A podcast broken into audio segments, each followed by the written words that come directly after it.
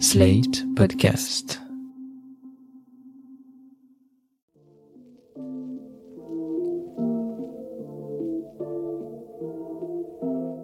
Salut et bienvenue dans New Deal, le podcast Slate Ifri TTSO qui décortique l'actualité américaine en compagnie de Laurence Nardon, responsable du programme USA à l'Ifri. Bonjour Laurence. Bonjour Romain.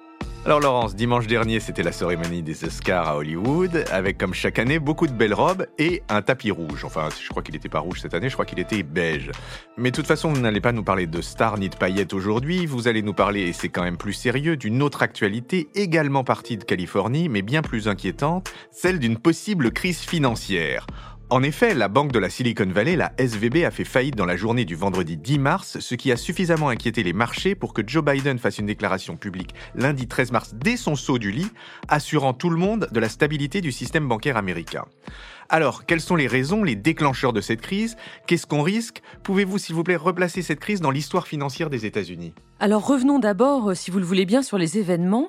On parle donc de la SVB, la Silicon Valley Bank, qui est la 16e banque du pays. C'est une banque régionale de taille moyenne. Elle avait 210 milliards d'actifs en décembre 2022 contre 3000 milliards d'actifs pour la plus grande banque du pays, qui est JP Morgan Chase.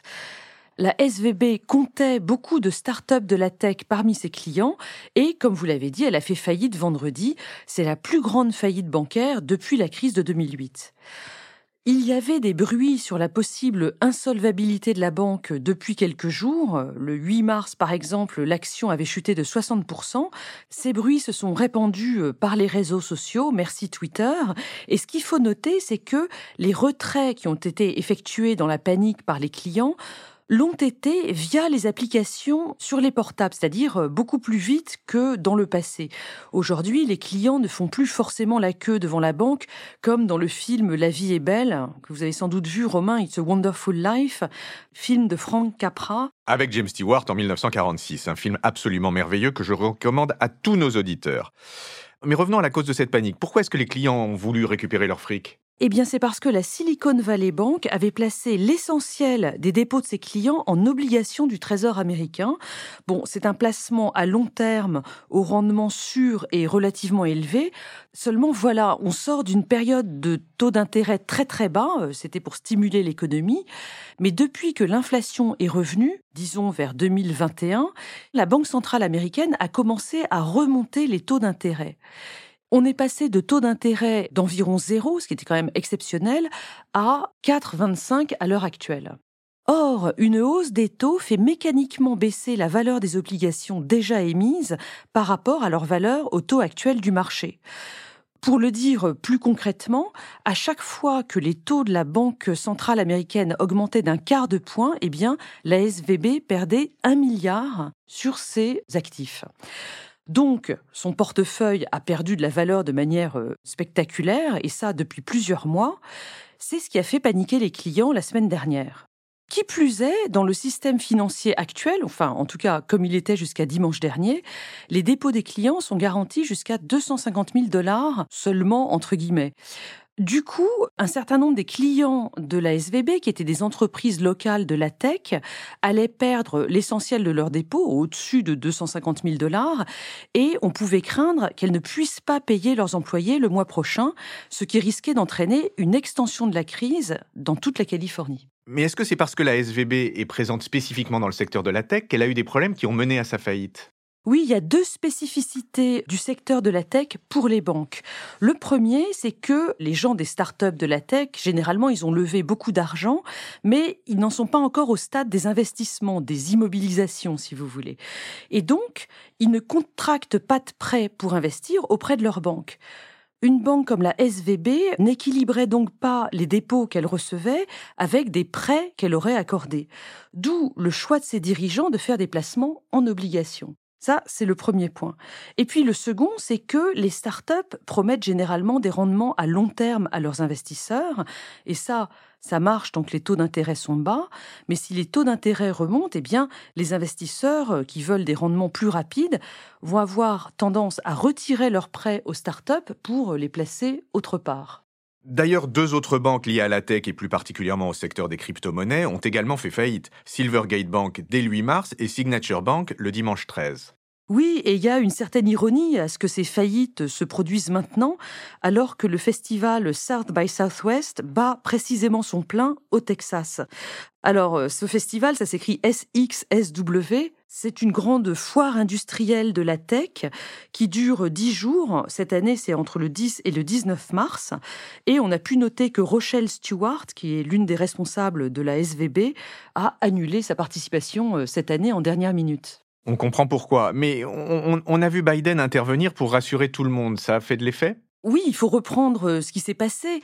Il y avait donc euh, des inquiétudes de plus en plus vives au sujet de la solvabilité de la banque. Et puis vendredi, donc 10 mars, tous les clients ont voulu récupérer euh, leurs dépôts. La banque n'a plus eu d'argent au bout de quelques heures et elle a fait faillite. Les paniques bancaires, ce sont des processus autoréalisateurs. Je renvoie à l'excellent Time to Sign Off de lundi euh, sur ce point où nous rappelions que le prix Nobel d'économie de cette année était un prix Nobel assez prémonitoire. Il récompensait Douglas Diamond et Philippe Dybvig pour leur travail justement sur la vulnérabilité spécifique des banques à la rumeur, en disant que une rumeur d'insolvabilité d'une banque amène toujours à leur insolvabilité, les gens retirant leurs dépôts qui justement sont les garanties de la solvabilité de la banque. Et dans la journée de vendredi, après cette faillite, la FDIC, qui est la Federal Deposit Insurance Corporation, une agence indépendante qui garantit les dépôts bancaires, a déclenché la fermeture administrative de la banque. On a vu dans la foulée la panique se propager aux États-Unis, les, cours de Wall Street ont dévissé, et dimanche, devant le risque systémique qu'enclenchait cette faillite, on a vu la secrétaire au Trésor Janet Yellen, le président de la Fed Jérôme Powell et le président de la FDIC Martin Grunberg annoncer que tous les clients de la banque auraient accès à leurs avoirs dès lundi. La limite de 250 000 dollars dont je vous parlais tout à l'heure a sauté. Ils auront accès à absolument tous leurs dépôts. Il était très important d'agir pendant le week-end, avant la réouverture des marchés euh, financiers en Asie, qui se produit dans la nuit de, dimanche à lundi. Et alors, est-ce que ces pare-feux vont suffire? Eh bien, ce qu'on peut dire, c'est que hier, mardi 14 mars, la pression semblait être retombée aux États-Unis, mais il n'en va peut-être pas euh, de même en Europe. Oui, en Europe, on, constate euh, à l'heure où on parle, le 15 mars, que les valeurs boursières dévissent à nouveau, avec la grand-peur européenne, qui est la faillite potentielle du Crédit Suisse, qui est vraiment l'homme malade du système financier européen. Il est certain que le spectre des crises financières passées aux États-Unis euh, est quelque chose qui fait très peur. On peut se souvenir de l'éclatement de la bulle Internet en mars 2000, mais les deux crises qui restent vraiment dans les mémoires, ce sont celles de 1929 et celle de 2008, qui ont eu des conséquences économiques et politiques absolument énormes, avec des répercussions en Europe et dans le monde entier. Plus largement, aujourd'hui, on peut dire qu'il y a certainement deux choses à faire. Concrètement, il faut d'abord voir si la Fed va arrêter d'augmenter ses taux d'intérêt. Et là, il faut regarder où en est l'inflation. Elle avait euh, un peu baissé, mais pour février 2023, on est encore à 6%.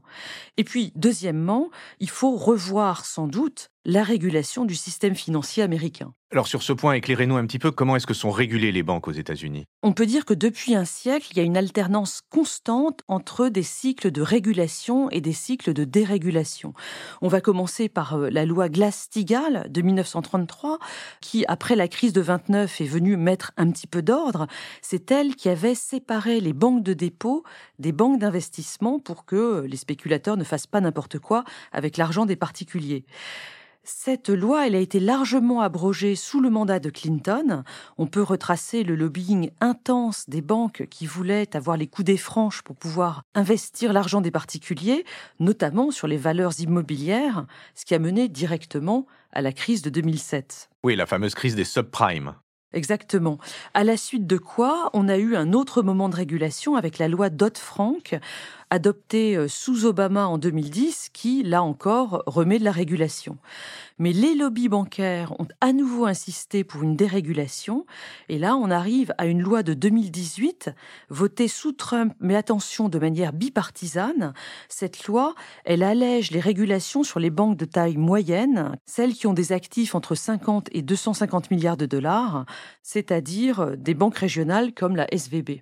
Mais alors, est-ce qu'on se prépare à un scénario là 2008 où c'est finalement le gouvernement fédéral qui va racheter tout ça et sauver les banques? La problématique politique aux États-Unis cette semaine, c'est de savoir si le gouvernement s'est montré trop généreux, un petit peu comme en 2008, ou s'il est euh, plus mesuré.